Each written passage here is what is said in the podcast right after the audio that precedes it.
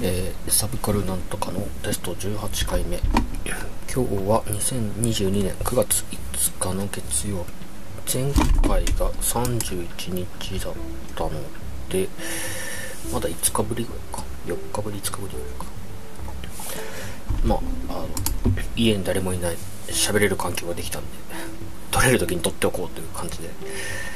えー、っと、まあ、あんま時間経ってないんで、話すこともそんなにないんだけど、相変わらずいつものように映画とゲーム、最近見た映画と遊んでるゲームの話です。で、えっと、映画は、えっと、映画館で見たのが一つ、ワンピース。あの、ワンピースフィルムレッドですね。で、まあ、シャンクスの娘、ウタが中心となって、こう、ドタバタやるけどあの、見終わった感想としてはまあ面白かったんだけど新しいなっていうのが感想です新しいって何がかっていうと手法っていうか表現というか前編まあ歌っていうメインのこの名前が歌歌ということで、まあ、歌歌のみで歌を歌うことがっていうところだったんだけどそのなんだまあ歌がメインにあるので6曲か7曲ぐらい出てくる物語にだいぶ絡むようにこう BGM とかじゃなくてこう物語の中で実際に歌うっていうシーンがいっぱいあってそのいずれのシーンもなんだワンピースとしてやってるというよりもなんかミュージックビデオそのなんだろうなオープニングで主題歌とこうその時にこうキャラクターたちがこう演、うん、なんだろうや演演じてる感じっていうのかな。ちょっと物語の話の一部なんだけど見せることをに主眼を置いてるというかなんかそういう表現が基本的にあったのでなんだろうな映画館でミュージックビデオを見てるみたいな感じになってそれがちょっと新しいなっていう感じがして。で物語もあの新世界新時代っていうテーマもあったのでまあ新しい表現っていう新時代とか新世界とかそういったコンセプトだったのかなと思うとまああの見事に、まあ、それがコンセプトだったら見事に私にやっといたなっていう感じのそういった作品でしたね。まあ 2, 2時間ぐらいの作品映画なんであの相変わらずこうドラゴンボールとかヒロアカとかワンピースとかこう全くフラットなところから問題を起こしてあの盛り上げて解決してっていうのを2時間でやるとすると結構展開早くてドタバタで、うん、割とあのなんか急にスコンと終わるので なん,、うん、なんかちょっとこう年少不良感が残ることが多いんだけど今回は結構綺麗に終わったまとまったでよくできてたと思います。なあんまりワンピース映画ってそんな何本見てるわけじゃないけど。まあジャンプの映画は何本か見ててドラゴンボールとヒロアカとナルトは見てなかった。けどナルト1個見たか。まあそのぐらい見てはいるんだけどあのよくまとまった作品だったんじゃないかな。とあれだけこう 作中にミュージックビデオを放り込むっていう、まあ、ともすれば余計なことをしてるにもかかわらずあのちゃんとまとまった感じでできてるのはすごいなと思いました、うん、で他に見たのが、えっと、スパイダーマンノーウェイホームとあのモンスターハンターハリウッド版の。この2つは Amazon プライムであのプライム会員がプライムビデオだったらタダで見れるよってことで両方とも映画館でちょっと見てたんだけどあのタダで見れるんだったら面白かったしもう一回見ようかなと思って見たところですね。ノーウェイホームやっぱり良かったな。スパイダー1スパイダー2スパイダー3がどうしても時系列順に飛びトビー・マクワイアがスパイダー1でアンドリュー・ガーディフィールドがスパイダー2であの今の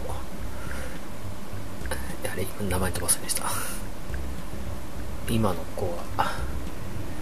あのスパイダー3のような先入観があるけど作中では今の子はスパイダー1で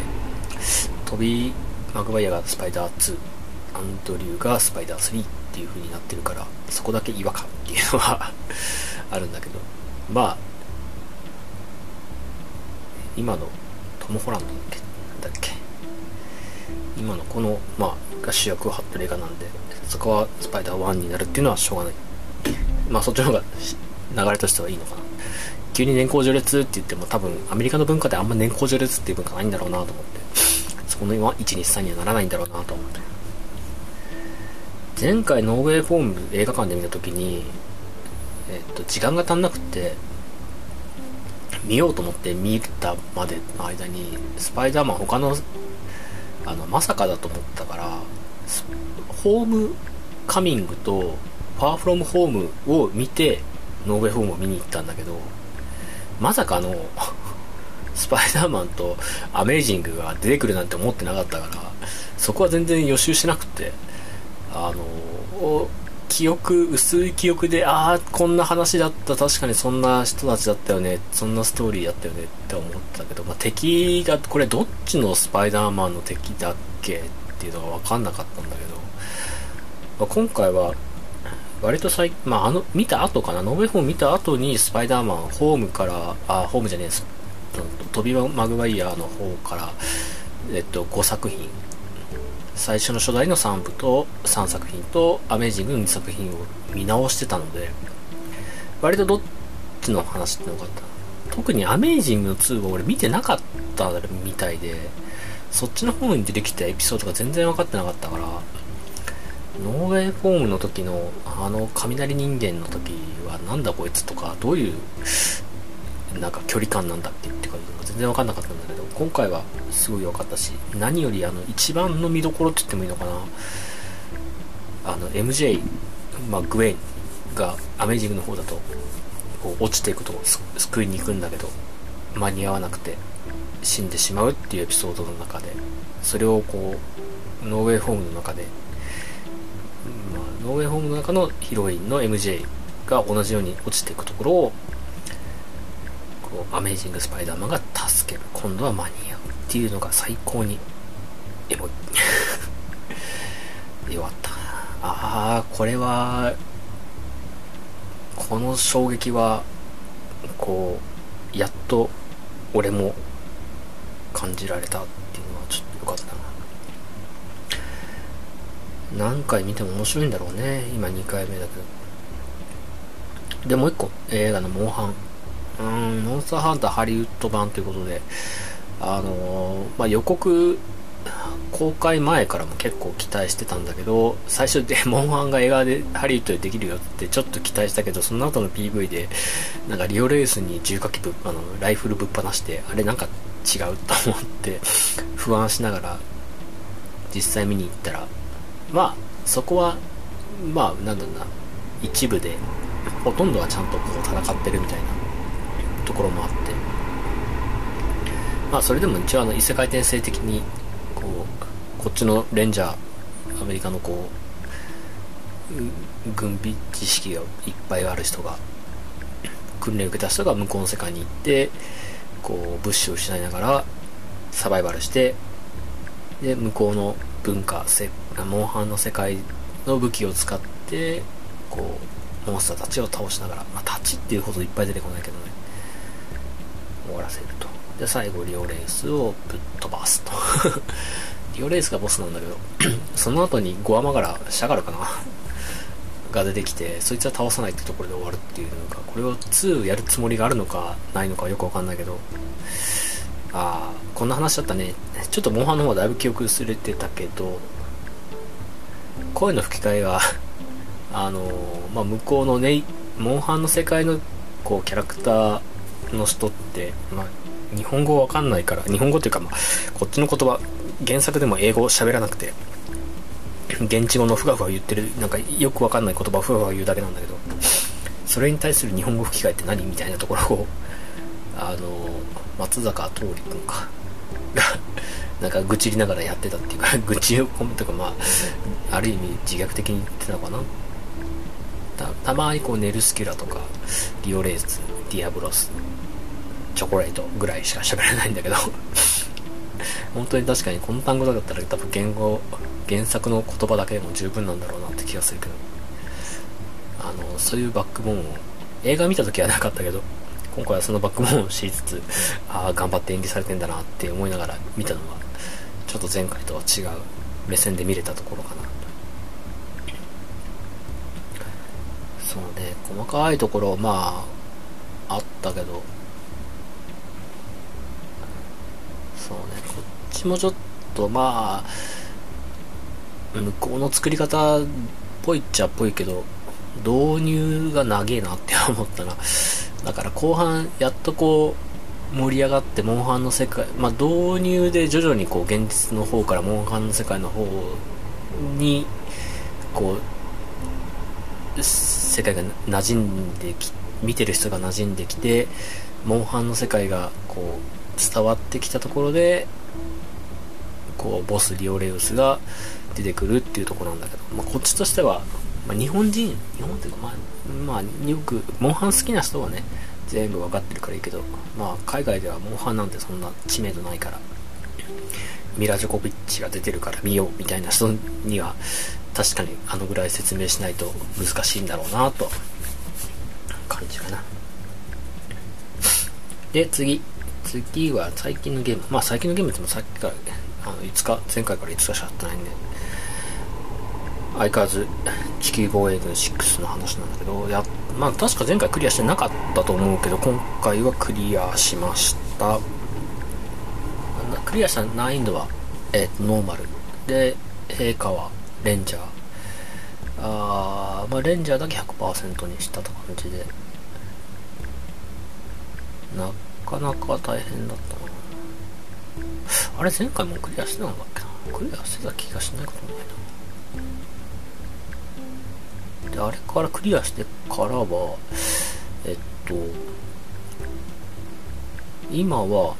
の難易度ハードにして陛下をウィングダイバーにしてか。っていうのも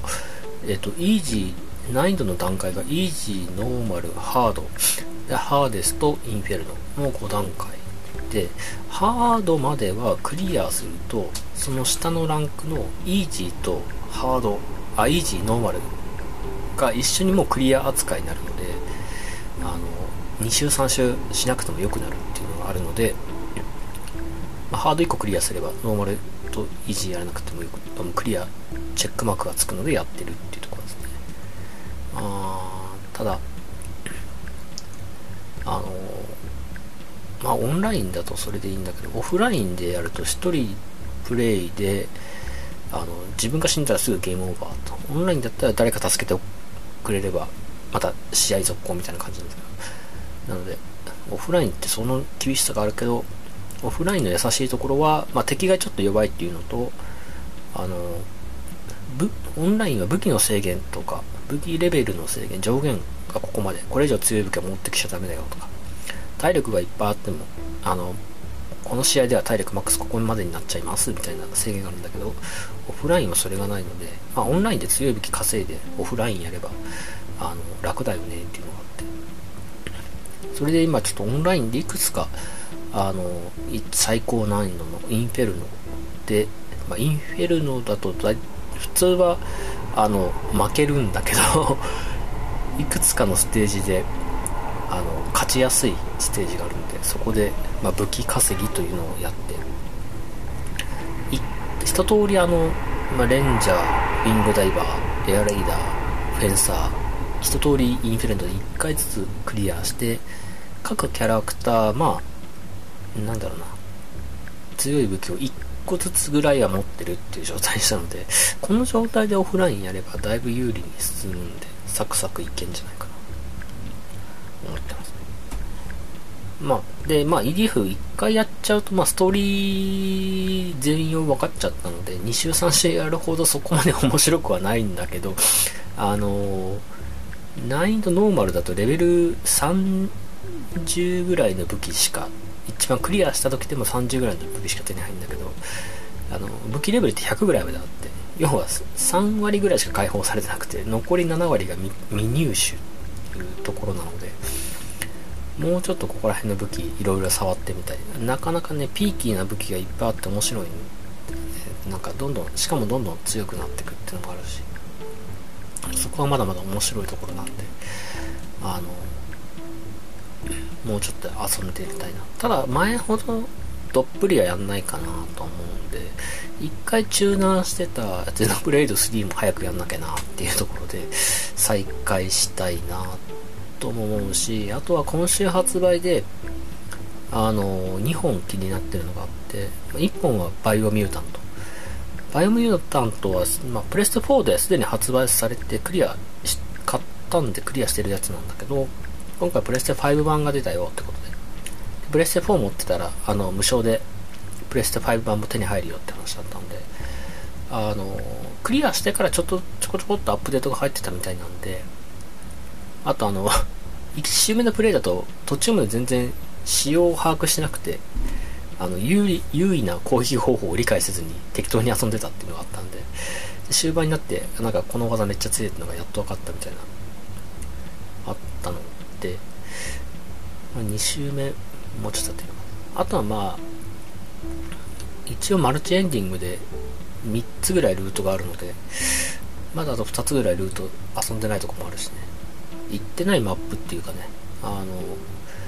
トライブ6つの部族トライブ6つのトライブがあってそのうち2つぐらいは関わったんだけど残りは関わってなかったんで今度は逆に残りの方からかかってみようかな。関わった部族から技をもらえるっていうシナリオなんで知らない技とか結構あったんで取ってみようかなまあ武器もランダムで。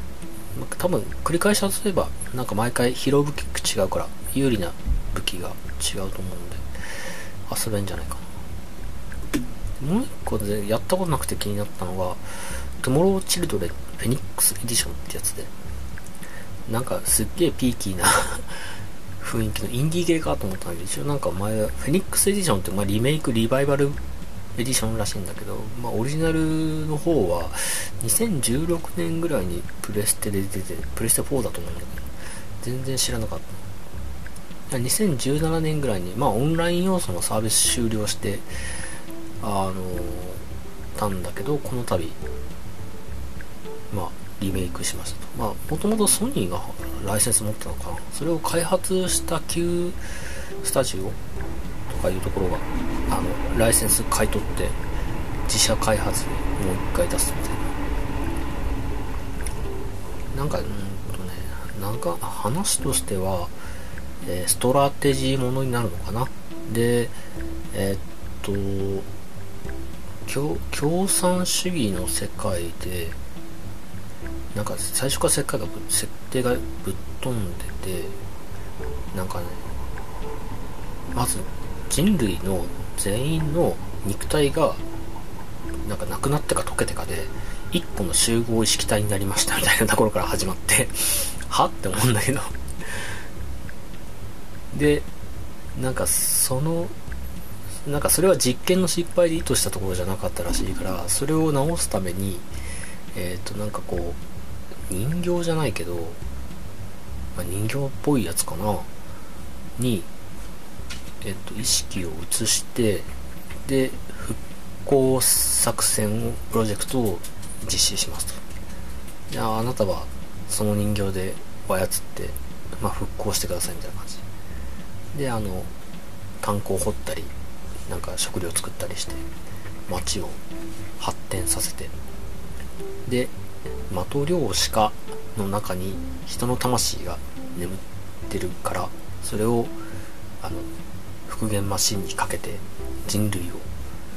復興させてくださいみたいな。そんな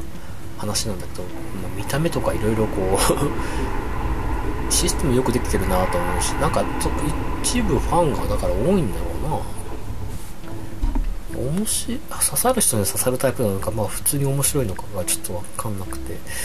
手出しづらって思ってんだけどまあなんか発売後の人気ちょっと動向よく見て面白そうだったら俺も参加してみようかな確か5000円ぐらいで比較的インディーっぽい安さだった気がする。トゥモローチルドレンがちょっと気になってるところです。こんなもんかな。じゃあテスト18回目は以上です。